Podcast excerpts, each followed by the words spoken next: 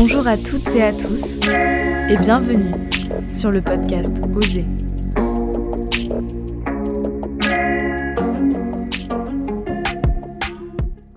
Bonjour à toutes, euh, je suis très heureuse de vous accueillir au micro du podcast Oser pour parler euh, des femmes et du voyage. Donc tout d'abord, pouvez-vous vous présenter et présenter votre rapport au voyage? Aya, si tu veux commencer. Euh, bonjour, euh, je m'appelle Aya, j'ai 19 ans, je suis étudiante en communication et pour moi le voyage c'est très important depuis toujours parce que mon choix de carrière il était basé sur le voyage. C'est-à-dire que avant de faire un choix de carrière, je voulais voyager dans ma carrière. Donc c'est très important pour moi de voyager. Merci. Euh, Solène, si tu veux continuer. Bonjour, du coup je m'appelle Solène, j'ai 24 ans et euh, pareil qu'Aya, j'ai toujours voulu voyager et je me rappelle que quand j'étais petite, je cherchais sur internet métier pour voyager. Euh, sur Google pour savoir ce que je pouvais faire. Et du coup, moi, à la fin de mes études d'ingénieur en août, je suis partie voyager pendant un an. Du coup, là, j'ai juste fait une petite coupure, mais sinon, ça fait depuis août que je voyage, et ce jusqu'à septembre prochain. Super. Oriane, euh, si tu veux enchaîner.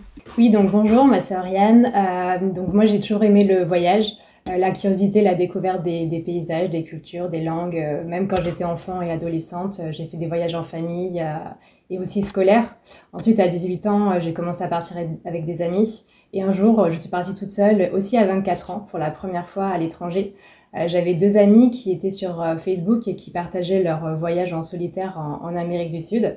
Et j'ai été immédiatement impressionnée et intriguée par ce genre d'expérience. Du coup, j'ai fait des recherches pendant un petit peu plus d'un mois et j'ai tout de suite pris la décision en fait de, partir moi aussi. Euh, donc j'ai fait un test en Italie pendant un, long week-end et ensuite neuf mois plus tard en fait j'étais sur le départ pour euh, l'Amérique du Sud et du Nord. Merci beaucoup et pour finir Fabienne. Bonjour, je m'appelle Fabienne, donc moi j'ai 40 ans, donc j'ai quand même un peu d'expérience de voyage. J'ai commencé à voyager, j'avais 19 ans, toute seule, et ça m'a été inspiré par un double mouvement, mes grands cousins qui voyageaient tous, qui étaient beaucoup plus âgés, qui partaient seuls, notamment en Amérique du Sud.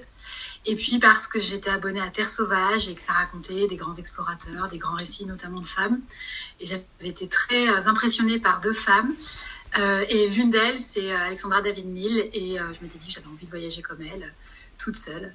J'ai pas fait exactement la même chose, mais voilà. Alors merci à toutes du coup pour ce petit tour de table. vous avez toutes déjà voyagé seules au cours de votre vie. Qu'est-ce que vous aimez justement dans le fait de voyager seul euh, du coup, pour moi, c'est un symbole de liberté, d'aventure, euh, d'insouciance. C'est la rencontre aussi avec l'autre. Donc moi, j'aime voyager avec ma famille, mon compagnon ou encore des amis. Mais euh, la plupart du temps, on reste plutôt entre nous. il y a des rencontres, mais ça reste quand même assez éphémère. Alors que quand on est seul, on a plus d'opportunités de rencontres et du coup d'échanges enrichissantes, que ce soit avec des locaux ou d'autres voyageurs. Et voyager seul, c'est aussi faire ce que l'on veut quand on veut et ça, c'est plutôt cool. Euh, Fabienne, tu voulais y aller, puis après Aya? Oui, euh, du coup, alors, un tout petit peu comme Oriane sur ce qu'elle a dit à la fin, on peut faire ce que l'on veut quand on veut, quand on voyage seul. Euh, moi, j'aurais plutôt un rapport au voyage lié à l'imaginaire, c'est-à-dire que voyager seul, c'est se plonger dans son imaginaire et aller voir si ce qu'on a vu dans les films, si ce qu'on a lu dans les livres, ça ressemble à l'endroit, enfin, ça, ressemble en vrai. Donc, c'est quelque chose que j'ai fait beaucoup quand j'étais jeune. et plutôt, moi, c'était euh, le voyage pour la découverte, euh, plus que pour la rencontre, en tout cas au début.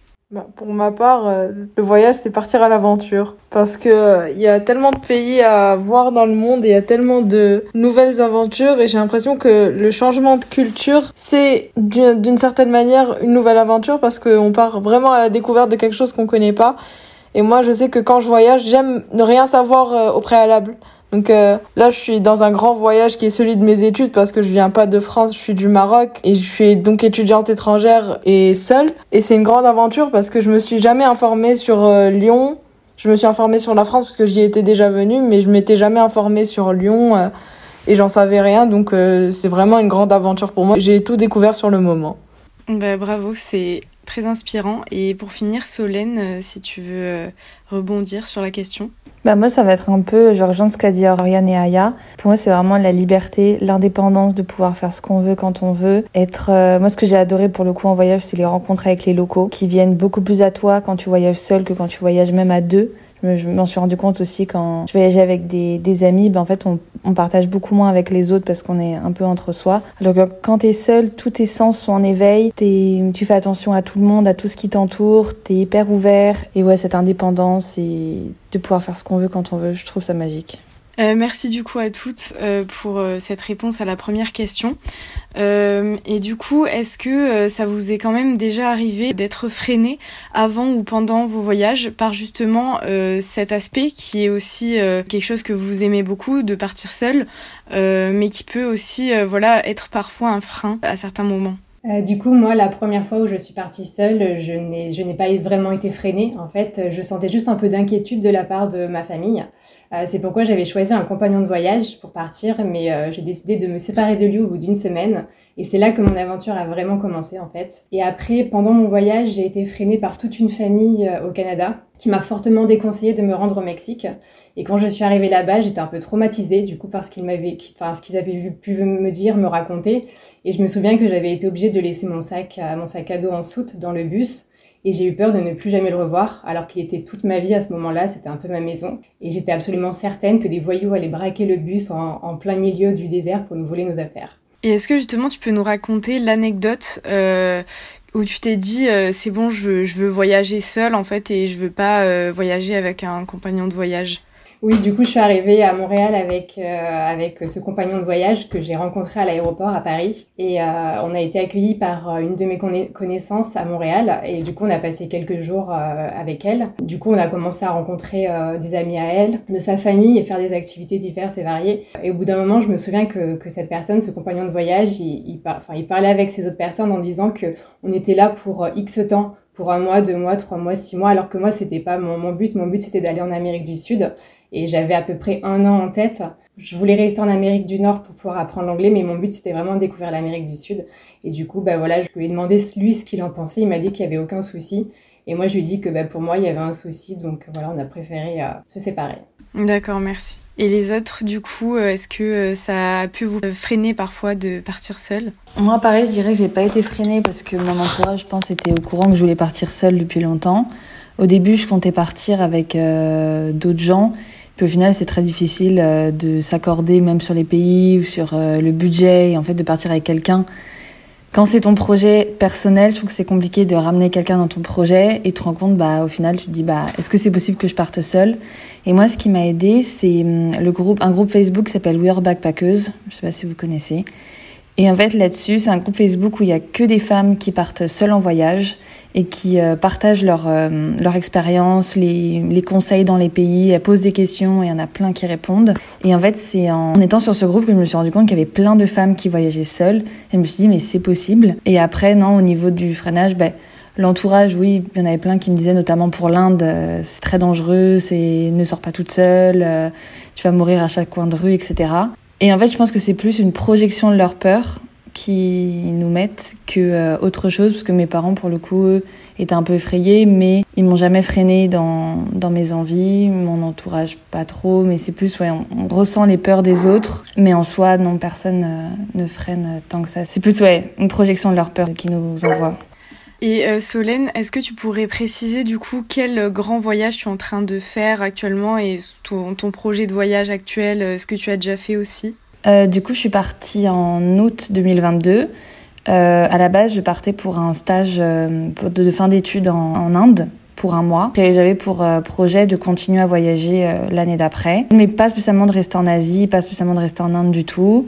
Mais j'ai adoré l'Inde et du coup, j'ai décidé d'y rester quatre mois.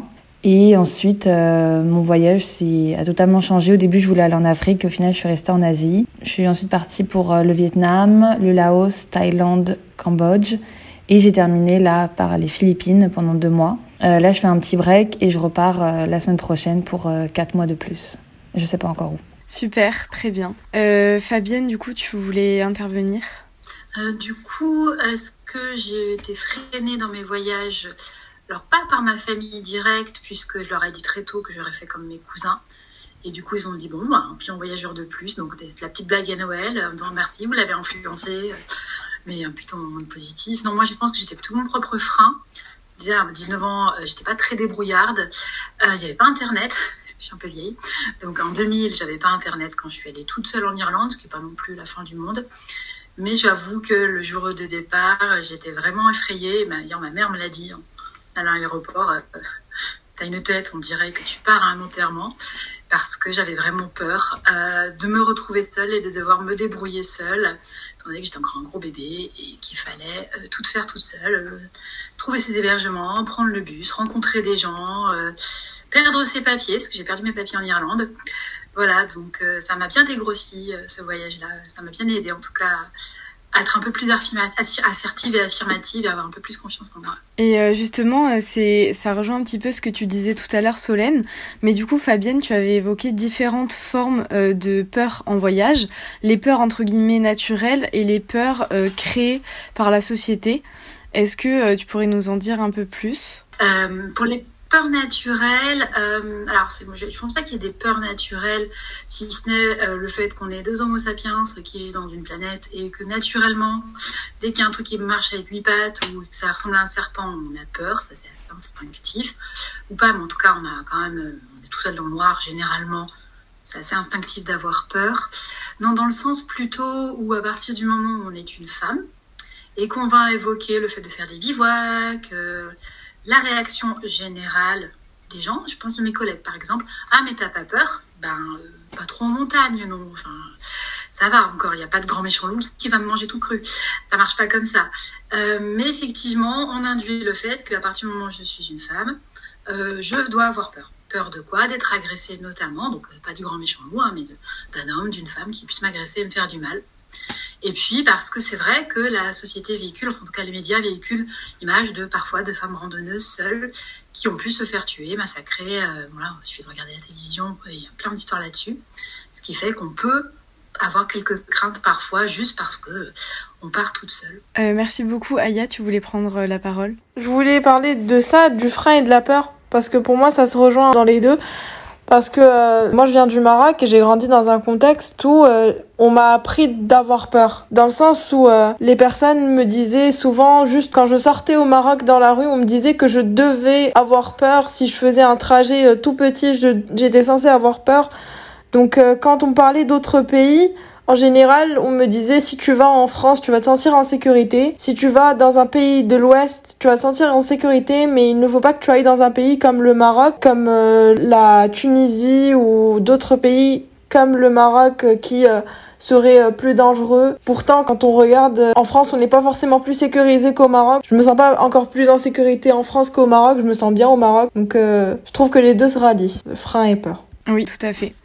Solène, tu voulais rebondir?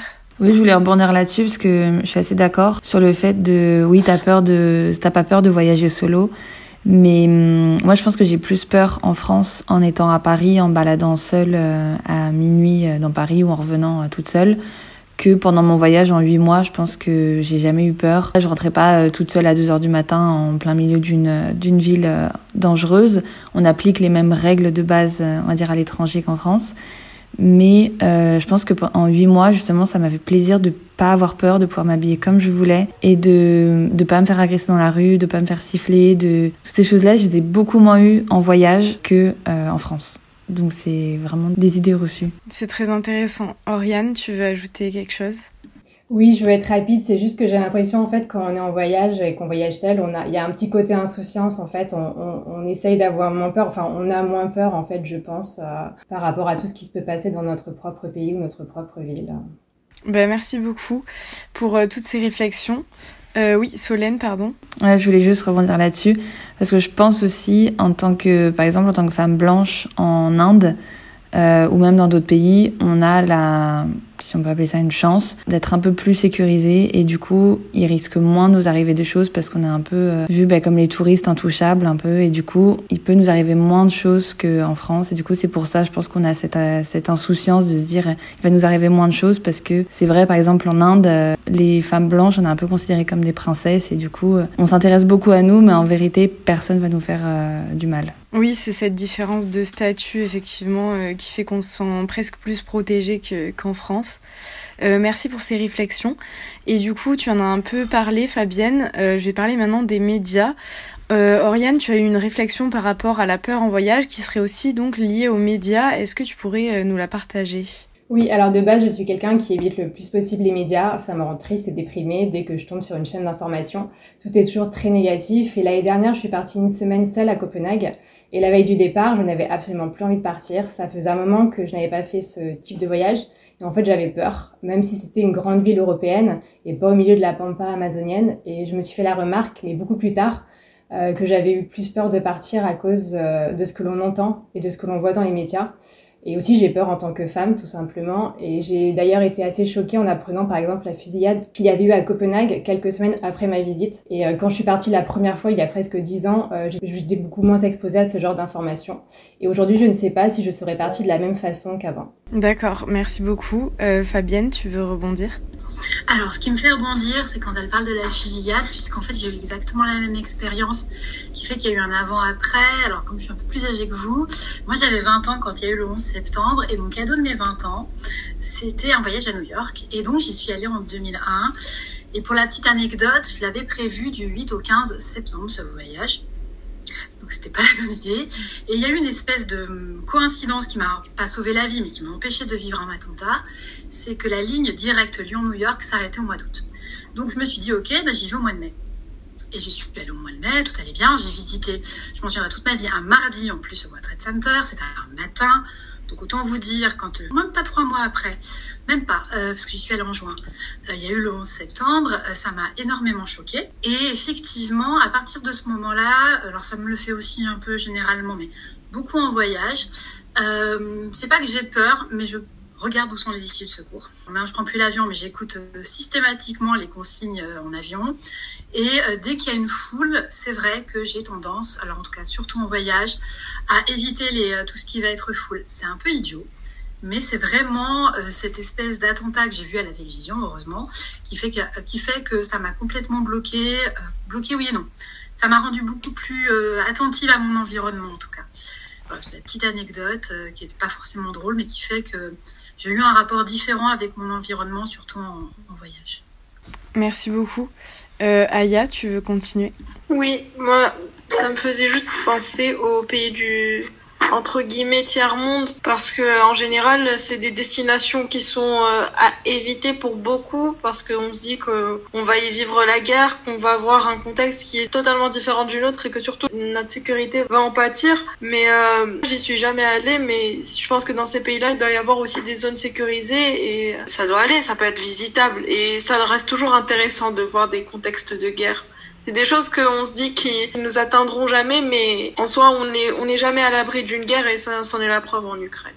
Um, ceci étant, pour être en sécurité, il y a le site CORN du ministère des Affaires étrangères qui rappelle les pays où il ne faut pas aller et à éviter qu'elle, même si on va dans un endroit qui n'est pas considéré comme en guerre, par exemple, vous n'allez pas aller en Casamance, hein, mais il y a d'autres parties, alors c'est au Sénégal ou en Côte d'Ivoire, j'espère que je me trompe pas, euh, qui peuvent être effectivement visitables. Ça reste quand même des pays qui sont déconseillés. Euh, si vous avez envie de faire les routes de la soie, faut être éviter le Kyrgyzstan, l'Azerbaïdjan, le Pakistan, parce que peut-être que toutes les routes ne sont pas euh, dangereuses, mais les Occidentaux sont considérés généralement comme des proies faciles, puisqu'on peut être enlevé peut être considéré donc à tort par un espion. L'Iran fait beaucoup ça. Il y a beaucoup de voyageurs là. C'est du coup c'est un homme qui se sont retrouvés euh, en prison parce que ils ont soi-disant photographié des zones euh, secrètes alors que c'était juste des parcs nationaux. Donc moi je mets quand même une petite vigilance sur les pays qu'on visite. Toujours regarder le site des affaires étrangères pour se dire ok j'ai peut-être envie d'aller voir tel lieu. Est-ce que c'est le moment ou est-ce que je vais attendre quelques années? Et puis, je suis pas certaine de vouloir, de mon côté, faire un tourisme, euh, si je peux appeler ça comme ça, autour de la guerre, c'est-à-dire aller voir comment c'est la guerre ailleurs. Je pense que ça me suffit euh, ce qui se passe à la télévision, surtout quand on sait ce que vivent les femmes quand il y a un pays en guerre. Puisque je me permets de rappeler que les agressions sexuelles sont un crime de guerre. Je suis assez d'accord et en même temps pas d'accord parce que le ministère des Affaires étrangères, par exemple, sur le site, il y a plein de pays euh, où, euh, si on regarde, euh, tout est orange et en vrai, il y a plein de pays où on ne pourrait pas visiter. Enfin, je pense qu'il faut regarder le site, mais aussi demander aux locaux parce que en Inde, il y a une région dans le nord de l'Inde qui s'appelle la région du Cachemire, et moi, depuis la France, on m'avait dit cette région est, enfin, on peut pas du tout y aller, c'est hyper dangereux, etc. Du coup, j'avais pas du tout prévu d'y aller, alors que c'est une région magnifique. Et une fois que j'étais en Inde, quand j'étais au Ladakh, qui est la région juste à côté, j'ai rencontré plein de personnes qui allaient dans le Cachemire et des gens aussi qui vivaient là-bas, des locaux, et qui me disaient, mais en fait, c'est pas du tout dangereux. Euh, certes, c'est une région militarisée. Du coup, euh, c'est moins sympa que d'autres régions parce que du coup, il y a des, euh, militaires partout. C'est une certaine ambiance. Mais en soi, c'est pas dangereux en tant que touriste. Il y a des zones où on peut pas y aller de toute façon, où il y a des zones qui sont dangereuses. Mais sur toute une région, on peut y aller et c'est quand même visitable. Du coup, c'est un peu, je trouve qu'il faut regarder mais aussi euh, il faut demander aux locaux, aux gens qui y sont directement, euh, et eux te diront si c'est vraiment dangereux pour toi ou pas. Oui, c'est sûr qu'il faut bien se renseigner euh, avant de partir en voyage, mais du coup on voit qu'il y a euh, effectivement euh, les informations officielles et puis les retours d'expérience qui sont différents, les, sensations aussi une fois qu'on est là-bas. au début on a un peu peur et puis quand on y est on se sent bien, etc. c'est sûr que ça dépend et du pays et des gens qui, qui voyagent. Fabienne, tu avais aussi évoqué le regard de la société sur les femmes adultes qui voyagent seules, sans enfants ni mari. Est-ce que tu pourrais euh, développer cette idée, s'il te plaît? Euh, Du coup, alors peut-être euh, de moins en moins. Mais je me souviens, encore une fois, je fais ma mamie, je me souviens toujours de cette dans ces premiers voyages que j'ai fait entre mes 20 et 25 ans, euh, de remarques qui étaient faites sur des dames plus âgées que moi, donc qui du coup mon âge maintenant, qui avait qui étaient seules euh, et qui, euh, bah voilà, c'était une vieille fille qui voyageait seule, par des Français notamment en auberge jeunesse, ça m'avait beaucoup beaucoup surprise et un peu embêtée. Et surtout, à ce moment-là, je m'étais dit, quand j'avais une vingtaine d'années, ah ben pourvu que je sois pas comme elle. Euh, parce qu'on est d'accord? Euh, on est 20 ans plus tard, c'est-à-dire que du coup, c'est moi la vieille qui voyage. Euh, ben en fait, j'ai pas ces retours-là, c'est étonnant. J'ai plus les ah là là, c'est formidable, vous voyagez seul, bon, vous avez pas peur? Oui ben non, en même temps on est en France, hein, je suis sur mon vélo, euh, il va rien m'arriver. Et puis le côté admiratif euh, de parfois, même des familles, surtout puisque j'attire beaucoup les, les, les, couples avec enfants, les, les gens, enfin, comme je suis une femme, je dois être safe. Et en fait, je ne demande pas à être admirée, j'en ai rien à faire d'être un rôle modèle, que ce soit en positif ou en négatif. Euh, du coup, ce regard-là, qui est le rôle modèle, qui soit un repoussoir ou au contraire quelque chose d'attirant, euh, il me gêne beaucoup, euh, étonnamment. Même si j'ai pas le rôle négatif, je l'ai pas, c'est ce que je dis, bah, ça me gêne quand même un peu. Oui, effectivement, et du coup, je me permets de rebondir aussi sur une autre question. Est-ce que parfois voyager seule en tant que femme, ça peut aussi être un, avantage dans certaines situations? Par exemple, Lauriane, tu m'en avais parlé. Oui, j'ai remarqué en tant que femme, j'ai eu beaucoup plus d'opportunités d'hébergement. J'utilise beaucoup Couchsurfing, qui est une plateforme d'échange entre voyageurs et locaux. Le service le plus important du site, c'est l'hébergement à titre gratuit euh, des locaux. Il y a quand même un échange entre les personnes. On peut apporter quelque chose de son pays ou de sa ville pour la personne qui nous accueille. On peut cuisiner ou simplement partager euh, une journée ou une soirée ensemble.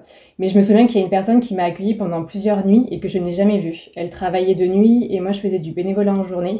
Et j'ai été agréablement surprise par cette gentillesse. Après, j'ai également vu euh, cette, opportunité en dehors de la plateforme au fil de rencontres que j'ai pu faire. Je pense notamment à mon amie Evelyne, c'est une artiste que j'ai rencontrée euh, dans une rue à Québec, qui m'a demandé de la prendre en photo pour un, un projet artistique qu'elle faisait. On a échangé vraiment très peu de temps. Et quelques semaines plus tard, j'ai passé deux merveilleuses semaines chez elle et son compagnon euh, Richard. Merci du coup pour cette belle anecdote. Solène, tu voulais rebondir? Oui, je voulais rebondir sur ce qu'avait dit Fabienne. Moi, j'avais des préjugés avant sur, euh, enfin des préjugés sur les femmes qui voyageaient euh, seules. Déjà, je pensais qu'il n'y en avait pas beaucoup. Je pensais vraiment en voyage rencontrer euh, plein de couples et plein d'hommes. Et en fait, j'ai été agréablement surprise du nombre de femmes qui voyagent seules, mais de tout âge. Et vraiment de tout âge parce que ça part, ça commence peut-être sur les longs voyages plutôt autour de la vingtaine. Après, moi, je faisais partie des plus jeunes. Et j'ai rencontré aussi, ça allait jusqu'à 50, 60 ans et notamment des cas particuliers où je trouve que ça t'ouvre plein d'opportunités, plein de possibilités. Tu dis que tout est possible et que la vie de voyage seule ne s'arrête pas euh, à partir du moment où tu as un mari et des enfants. Parce que j'ai rencontré une mère de famille qui, elle, par exemple, était partie en Inde euh, trois semaines toute seule. Et du coup, ma première question, c'était, c'est un peu, enfin, est-ce que c'est bizarre ou quoi? Et en fait, non, c'est juste qu'avec son mari, ils n'avaient pas les mêmes passions. Elle, c'était le voyage, son mari, c'était la montagne. Et du coup, ils s'organisaient comme ça. Et elle, elle était partie, elle avait laissé ses enfants à son mari, était partie en voyage deux ou trois semaines, je sais plus, toute seule en Inde. Et en fait, je trouvais ça génial. Et pareil, enfin, il y a plein de femmes à 30, 35 ans, 40 ans qui sont épanouies, qui voyagent seules, avec ou sans compagnon, avec ou sans enfants. Et je trouve que ça, hum, ouais, ça ouvre plein de possibilités et ça te dit que tout est possible à tous les âges en fait. Merci pour ce beau message d'encouragement. Euh, Fabienne, est-ce que tu veux réagir euh, sur ce qui a été dit? Euh, je rejoins Solène sur le fait qu'on voit de plus en plus de, enfin, qu'on voit des femmes voyager seules, puisqu'effectivement, moi j'ai déjà fait ce constat et depuis que je voyage, il y en a plein en fait, qui ont vécu surtout plein de choses. Et ça, ce que je trouvais formidable encore une fois, je vais faire ma manie, mais quand j'étais beaucoup plus jeune, quand j'avais 20 ans, c'était d'entendre ce que les autres avaient fait, qui avaient déjà 10, 15 ans de plus que moi, et euh, qui racontaient leur voyage, et ça me donnait trop envie de faire la même chose. Et puis j'ai aussi rencontré des tas de familles, donc des mamans, des mères, en fait, avec plusieurs enfants qui voyageaient donc avec leurs compagnons, leurs enfants, sur des voyages qui n'étaient pas simples. Je me souviens d'une famille qui faisait euh, une partie de randonnée. Alors à l'époque, c'était le chemin de, je faisais le chemin de Compostelle. Ils avaient une petite fille de 6 mois et deux autres petites filles euh, pas bien plus âgées, euh, 5 et 7 ans. Ils étaient très organisés pour pouvoir à la fois profiter et continuer à voyager, même si c'était quand même beaucoup de contraintes. Hein. Je me sentais très privilégiée à côté. Et puis effectivement, euh, j'ai une collègue euh, qui est partie un an aux États-Unis en vent, je ne sais plus comment, camping-car. Enfin bref, ils sont partis un an aux États-Unis avec enfants et compagnons pour voyager. Mais là, c'est vrai qu'on parle de voyage de famille, mais en tout cas, voilà, c'est tout à fait possible. Du coup, par rapport au fait euh, de voyager seul et euh, le fait que ça serait un atout, est-ce que euh, Solène, Aya, vous souhaitez rebondir? Non, c'est pas vraiment un atout, c'est plus une contrainte. Enfin, je veux parler de quelque chose qui, qui m'attriste, qui, qui est euh, au niveau euh, national au Maroc et qui contraint les femmes à ne pas voyager seules. Au Maroc, il y a certains pays qui interdisent euh, aux femmes de voyager seules. donc des pays comme la Jordanie ou beaucoup de pays du Moyen-Orient interdisent à la femme marocaine, spécialement la femme marocaine, de voyager seule. pour des raisons bien particulières, parce que la femme marocaine est vue, désolée du terme, mais elle est vue comme une prostituée.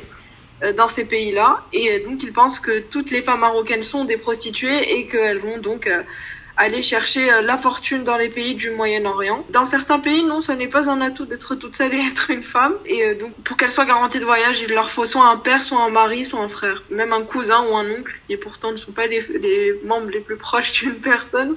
Mais, mais très souvent, c'est ça et je souhaitais en parler parce que je trouvais ça pas normal. Oui, du coup, je voulais savoir, Aya, euh, le fait que toi, tu es partie en France, comment a réagi ton entourage? J'ai beaucoup de chance parce que euh, ma famille, elle s'y préparait à ce que je m'en aille parce que j'ai une grande sœur qui est déjà partie en France et qui maintenant est à Berlin, qui a fait beaucoup plus de voyages que moi, qui est vraiment une globe trotteuse. Mais ils ont plutôt bien réagi parce qu'ils s'y étaient préparés. Merci.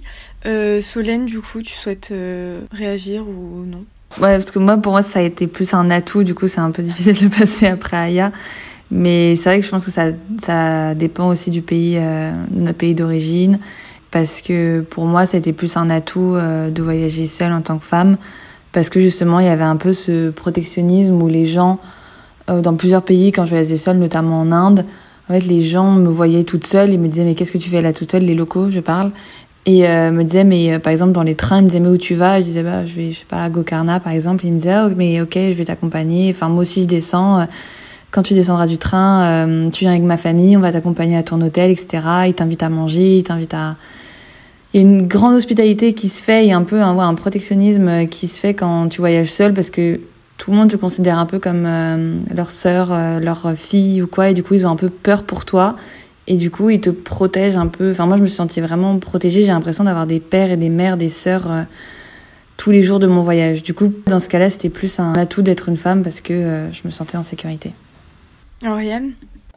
Ouais, du coup, ça me fait penser ce qu'elle vient de dire, Solène, euh, à une anecdote que j'avais complètement oubliée. Mais quand j'étais au Mexique, euh, j'ai été accueillie pendant une semaine euh, par une, par une fille.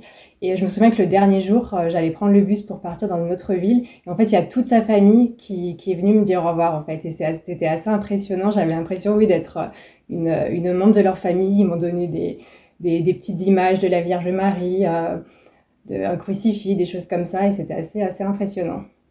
Merci beaucoup pour tous vos retours d'expérience. Euh, maintenant, j'avais une nouvelle question qui concerne euh, la précarité menstruelle. Euh, du coup, quel est votre retour d'expérience par rapport à la précarité menstruelle en voyage? C'est notamment une question que se posait Fabienne, donc je vais laisser rebondir. Alors, euh, là, c'est plutôt voyage en France, mais voyage un peu à la route, hein, c'est-à-dire rando itinérante avec la, la, tente dans le dos, ou avec le vélo, donc, mais un peu éloigné d'endroits où tu peux te changer, être propre. Et donc moi, c'est ce que je racontais euh, en 2020. Je me retrouve euh, à faire un espèce de chemin en montagne. Et puis, euh, bon, bah voilà, mes règles arrivent un peu en avance. Alors j'avais un tout petit peu prévu, heureusement, mais là, je me suis dit, et flûte, ça va être compliqué. Euh, je vais faire comment? J'arrive au gîte, parce que j'avais prévu un gîte ce soir-là. Et je me rends compte qu'il y a que des toilettes à la turque, très très petites, et il n'y a pas d'eau chaude. Donc je suis allée quémander d'eau chaude, un peu sous le manteau à la dame du gîte, en disant là, besoin d'eau chaude pour la période du mois. C'est voilà, j'ai besoin de me changer, assez clair. Et puis elle me dit bah voilà, vous pouvez aller aux toilettes. Sauf que les toilettes, elles étaient au milieu de tout, que tout le monde m'aurait vu. Et là, je me suis sentie très très mal parce que j'avais aucun endroit pour me changer où il n'y avait pas tous les randonneurs qui me voyaient. Donc je suis allée dans la montagne, et les bouquetins qui ont profité de moi, hein, de la vue de mon derrière. Et c'est là où j'ai pensé à toutes les femmes dans tous les pays du monde, euh, où je me suis dit, mais en fait, moi, j'expérimente ça de façon très anecdotique et assez drôle. Mais ça m'a fait sentir vraiment ce que c'était que d'être vulnérable pendant ces règles et de pas avoir un lieu pour changer en sécurité. Alors que moi, j'étais juste en montagne en France. Hein. Mais j'ai vraiment senti ça et je me suis dit, ma mince, je suis super contente d'être une Française euh, vivant en Europe, euh, plutôt riche, entre guillemets, en tout cas aisée, euh, dans le sens où j'ai pas de problème de précarité menstruelle, et où les seuls qui finalement profitent de ma vue, c'est les bouquetins. Voilà la petite, euh, la petite anecdote. Merci beaucoup. Je sais que la plupart d'entre vous, ça vous avait pas tant gêné que ça. Et finalement, euh, c'était pas une entrave au voyage. Donc je trouvais que c'était bien aussi euh, de, de, le dire, les deux retours d'expérience. Ouais, je pense que c'est particulier à des voyages, justement, quand tu pars comme ça en nature ou quand tu pars dans la jungle. Enfin, mais c'est vrai que quand tu pars à l'étranger, finalement, on, se dit mais est-ce que j'ai trouvé des serviettes hygiéniques? Est-ce que j'ai trouvé des tampons? Est-ce que j'ai trouvé plein de choses? Et en fait, oui, on trouve tout euh, très facilement à l'étranger. Et euh, c'est en ça que moi, pour le coup, j'ai pas trop de retour d'expérience à faire là-dessus. Quand tu es dans les villes, même des petites villes, en fait, finalement, tu trouves euh, de tout. Bah, même dans les toutes petites villes, tu trouves de tout. Même dans les endroits les plus paumés, tu vas trouver de quoi acheter, de protéger. Mais c'est sûr que si tu pars en trek ou en mer ou j'en sais pas, là, il faut un peu plus prévoir. Euh, oui, moi, du coup, j'ai pas de, de retour d'expérience non plus euh, négatif. Euh, justement, quand tu m'avais posé la, la, question, en fait, j'ai pas vraiment de souvenir de cette thématique, parce que du coup, c'est il y a, il y a 10 ans, il y a un petit moment déjà, mais du coup, je me souviens pas de, de, de problématiques particulières. je trouvais tout au moment où il fallait. Super. Aya, tu veux rebondir? Oui, juste la question de la précarité menstruelle me fait penser à une autre question, qui est la question médicamenteuse. Je suis diabétique de type 1 et donc euh, c'est assez compliqué pour moi par exemple de trouver de l'insuline dans un autre pays. Enfin surtout si c'est sans ordonnance. Je me souviens que je suis allée en Espagne cet été et euh, j'avais pas d'ordonnance spéciale pour avoir mon insuline donc euh, il est obligatoire pour moi de prévoir à l'avance au moins euh, quelques stocks d'insuline, sinon je peux pas partir. Il faut aussi faire des rationnements dans le sens où si on prend une cartouche d'insuline, il faut savoir combien on s'injecte par semaine d'unités d'insuline pour pouvoir prendre suffisamment pour le temps qu'on prévoit. Donc euh, avec cette question médicamenteuse, ce qu'il y a, c'est qu'on peut pas prévoir de voyage euh, sur un temps indéfini. Si, si on va dans un autre pays et que vraiment on y va pour y vivre, dans ce cas-là, c'est la seule fois où on peut, on peut aller dans un pays pour une longue durée. Sinon, c'est très difficile. Bah, merci beaucoup aussi de relever effectivement euh, la thématique des médicaments. Euh, on va maintenant aborder la condition de la femme dans d'autres pays, donc euh, à savoir ici le Maroc, euh, d'où tu viens Aya, et l'Inde qui a particulièrement plu à Solène. Est-ce que vous pouvez nous parler des femmes et du voyage dans ces pays, sachant que du coup vous avez un peu déjà abordé cette thématique? Oui, au Maroc j'ai mentionné donc la question des, des femmes qui pouvaient pas voyager dans certains pays. Euh, et aussi, euh, Oriane, elle relevait le fait que mes parents m'aient laissé euh, facilement aller dans un autre pays. Moi, j'ai énormément de chance, mais ça n'a pas été le cas pour toutes mes camarades Je sais qu'il y a beaucoup de mes camarades qui ont été empêchés par leurs parents d'aller dans d'autres pays, qui ont été obligés de rester euh, au Maroc, faire des études. C'est compliqué parce qu'on les a aussi obligés dans le choix d'études. Donc c'est très compliqué à gérer tout ça. Mais, euh, mais moi j'ai énormément de chance, mais c'est vrai que certaines Marocaines veulent euh, aller dans d'autres pays. Il y a eu énormément de manifestations récemment de femmes pour aller dans des pays comme la Jordanie sans avoir un garant parce que, euh, enfin, c'est honteux, tout simplement, que, que des femmes soient interdites de voyager dans certains pays, tout simplement parce que c'est des femmes et qu'elles ont une certaine nationalité. Niveau sociétal, c'est très tabou quand une femme va toute seule dans un autre pays. C'est, extrêmement tabou. C'est souvent vu comme si, euh, comme si c'était une rebelle. Après, euh, c'est pas toutes les personnes qui ont cette mentalité-là, et bien heureusement encore. Mais ça reste encore assez généralisé, même si c'est de plus en plus en baisse aujourd'hui que j'ai surtout parlé de la femme marocaine euh, personnellement. Il y a beaucoup d'hospitalité dans les pays comme le Maroc ou l'Inde parce que les femmes euh, qui viennent en voyage au Maroc sont très très bien accueillies. C'est vrai qu'il y a cette hospitalité dans le sens où euh, il y a comme en Inde, il y a énormément de, de familles qui vont accueillir ces femmes-là pour venir manger, pour venir habiter si besoin. Il y a énormément d'hospitalité euh, dans ces pays-là et je pense que ça doit être une question de, tradition parce qu'il il y a énormément de, cohésion entre, entre les personnes vivant là-bas à la base. C'est-à-dire que les Marocains vivent en cohésion, comme une grande famille, une collaboration, les voisins sont tout le temps chez les voisins.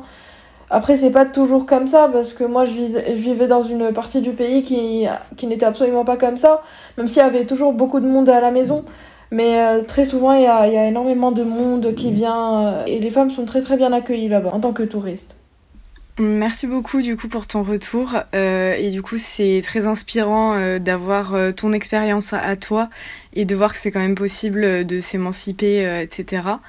Solène, est-ce que tu veux enchaîner du coup sur les femmes en Inde et sur les femmes et le voyage en Inde? Là où ça rejoint ce que dit Aya, c'est qu'il y a une différence entre les femmes indiennes qui vivent en Inde et les femmes qui voyagent en Inde. Euh, en tant que femme, bah, comme je le disais, moi, j'ai jamais eu de problème. Après, il faut s'habituer au regard des hommes qui est très, très, très insistant. On se fait accoster tout le temps dans la rue. Il y en a qui supportent, il y en a qui supportent pas du tout. Donc ça, c'est vraiment très personnel. Moi, je sais que ça m'a pas dérangé. Enfin, après, c'est, euh, il y a des jours où je supportais plus euh, que d'autres. Mais de manière générale, je trouvais ça plutôt euh, sympa parce que euh, ça permet de parler. De... C'est dans ces moments-là où j'ai appris beaucoup euh, sur la vie des locaux, etc. Mais d'autres fois, ça peut être un peu plus insistant et ça peut faire peur et ça peut déranger. Donc c'est vraiment au goût de chacune. Mais par contre, la vie, le contraste, il est énorme avec la vie des femmes en Inde. Parce que déjà, en Inde, il n'y a pas de femmes dans la rue. C'est que des hommes. En tant que voyageuse, tu t'es confrontée quasiment qu'aux hommes indiens parce que les femmes sont euh, pas dans la rue, elles tiennent pas les commerces, enfin, elles travaillent pas dans le tourisme, donc généralement elles parlent pas anglais, donc il y a aussi la barrière de la langue, alors que eux, les hommes, bah, c'est eux qui tiennent les commerces, les restaurants, qui travaillent dans le tourisme, donc ils ont, ils parlent anglais, ils ont, ils sont beaucoup plus habitués au rapport avec les touristes. Et du coup aussi, c'est très rare de pouvoir parler aux femmes indiennes et d'avoir leur retour d'expérience. Moi, j'ai pu l'avoir seulement quand j'étais dans l'ONG, parce que mes collègues étaient du coup indiennes, et c'est là où j'ai pu apprendre le plus de choses sur euh, la vie en tant que femme en Inde, les contraintes.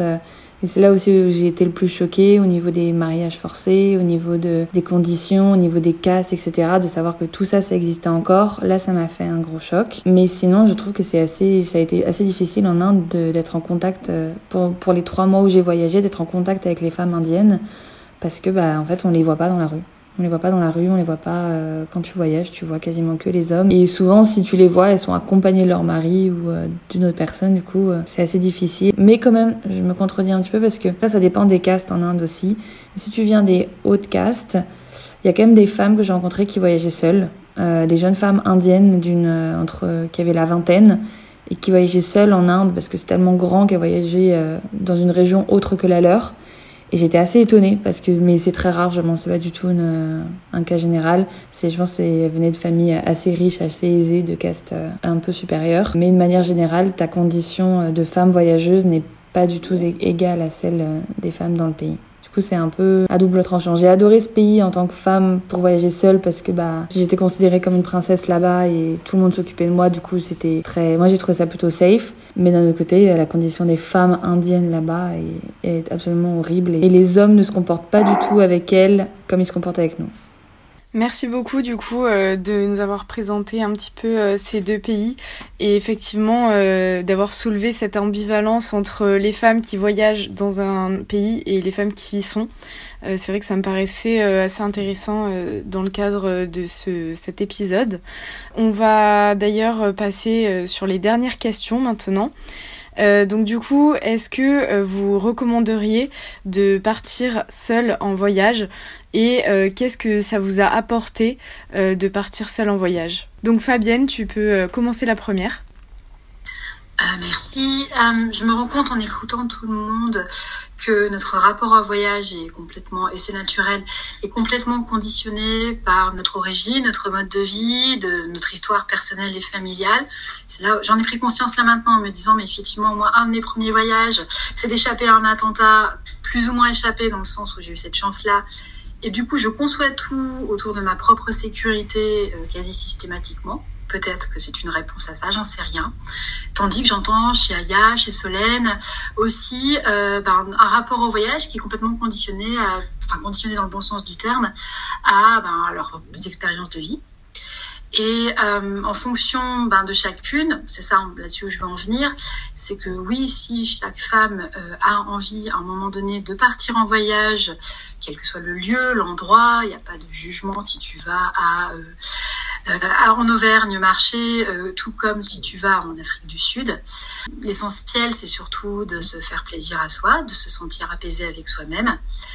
Et moi, ce que je dirais de ce que peut apporter le voyage, c'est effectivement euh, cela, c'est-à-dire de se rencontrer soi-même, de, de se dépasser aussi, et d'être en aussi une meilleure version de soi-même, je dirais. Moi, je me suis retrouvée, encore une fois, là, je parle de mon expérience de jeune voyageuse, c'est plus du tout le cas maintenant. Je me suis retrouvée être, en revenant de voyage, plus autonome, plus ouverte aussi au niveau des autres, plus accessible à d'autres idées, à d'autres pensées qui n'étaient pas la mienne et à d'autres cultures. Hein. Je vais dire un truc très très bête.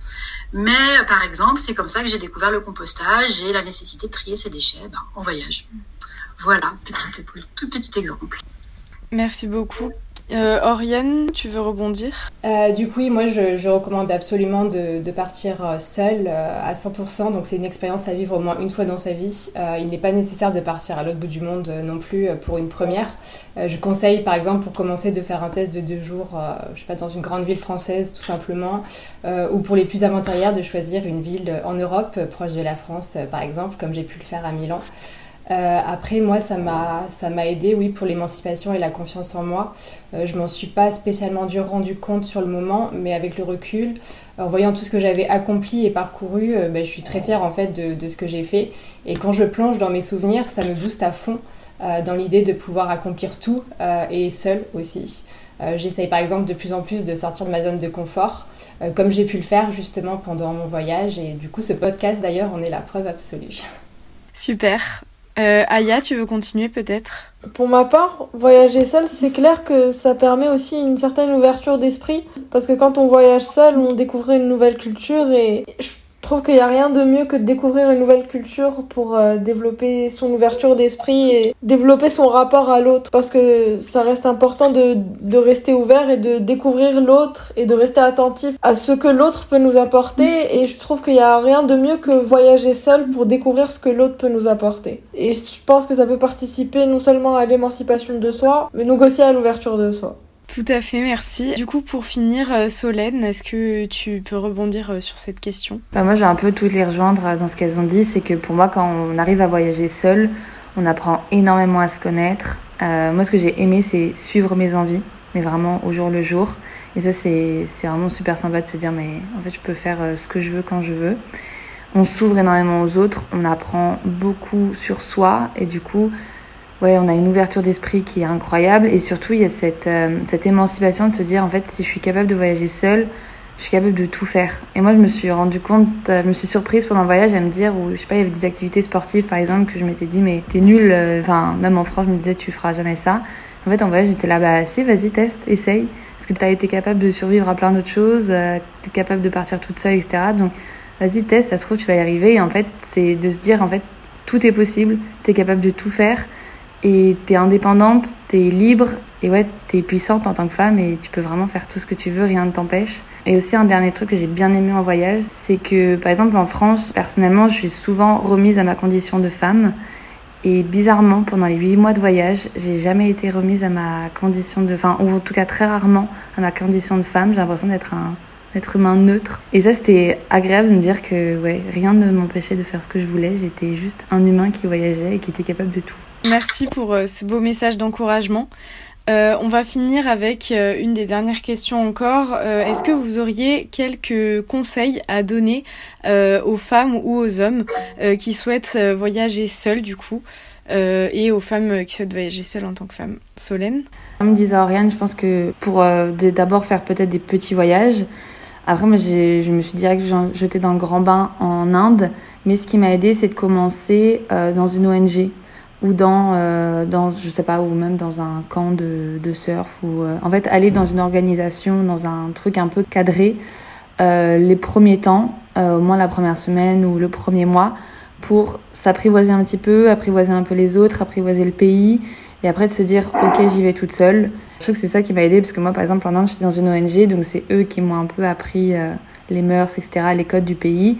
Et j'ai commencé à faire des petits voyages dans mon voyage, où le week-end, je partais toute seule dans d'autres villes. Et après, au bout d'un mois, je me suis dit, ok, c'est bon, je peux me lancer toute seule. Euh, je, je sais à peu près euh, comment ça fonctionne. Moi, j'ai des conseils, mais plutôt d'ordre, disons, visuel à apporter, en référence à, mon expérience en Amérique du Sud particulièrement. Euh, je conseille de s'habiller sobrement, malheureusement avec des, des, couleurs plutôt sombres, du coup, euh, pas de, bijoux voyants, avoir des choses assez discrètes, en fait. Euh, par exemple, moi, j'avais aussi un cadenas sur mon sac à dos pour plus de tranquillité. Euh, ranger son appareil photo ou son téléphone si on ne l'utilise pas. en fait, l'idée, c'est de passer inaperçu et de montrer qu'on n'a pas d'objet de, de valeur sur soi, en fait. Merci beaucoup. Fabienne, à toi. Alors, moi, mes conseils, c'est plus par rapport à ce qui va être des randonnées en itinérance, notamment en bivouac et notamment quand on porte son, sa maison, son sac à dos. À vélo, ça marche aussi, mais à vélo, c'est plus facile. Euh, c'est de bien préparer du, coup son matériel, euh, de le peser, puisqu'il faut être conscient de combien on peut porter sur plusieurs jours et que ça peut être très très vite très douloureux de avoir de très très bonnes chaussures et de très très bonnes chaussettes et de mettre de l'argent là-dedans. Prenez le reste d'occasion, c'est pas grave, mais il y a des bonnes chaussettes et des bonnes chaussures. Et surtout, il faut avoir un duvet euh, très chaud, même en été, quand on va en montagne. Sinon, c'est l'enfer. Et ça, je parle d'expérience. Voilà, c'était juste ces petits conseils-là. Merci à toutes. Euh, du coup, on va finir avec la question signature du podcast.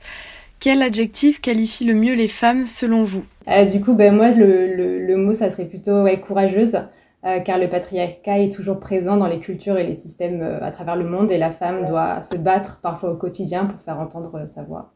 Merci beaucoup, Solène. Moi, ce qui m'est venu instinctivement, c'était puissante. On est beaucoup plus puissante qu'on le pense, et euh, on est vraiment capable de faire tout ce qu'on veut et tout ce qu'on peut. Donc, pour moi, la femme est puissante. Aya, du coup Moi, je dirais singulière parce que chaque femme est unique en son genre et, que chaque femme est capable de faire des choses différentes et que je pense qu'il n'y a pas de limite à sa force ni à sa puissance et, et que vraiment si elle ose, elle saura montrer toute sa singularité, son unicité. Merci beaucoup et pour finir Fabienne? Je dirais peut-être détermination dans le sens où, euh, comme le dit Oriane, euh, le patriarcat fait encore beaucoup de mal et qu'il est compliqué de dire qu'on est féministe sans s'en prendre plein la tête par plein de gens et notamment par des hommes. Et donc effectivement, il faut être plutôt sûr de soi et plutôt euh, tenace pour pouvoir continuer à affirmer sa volonté de lutter contre le patriarcat. Merci beaucoup du coup pour toutes vos belles réponses et pour cet épisode. Merci à toi. Merci beaucoup. Merci, Merci au revoir.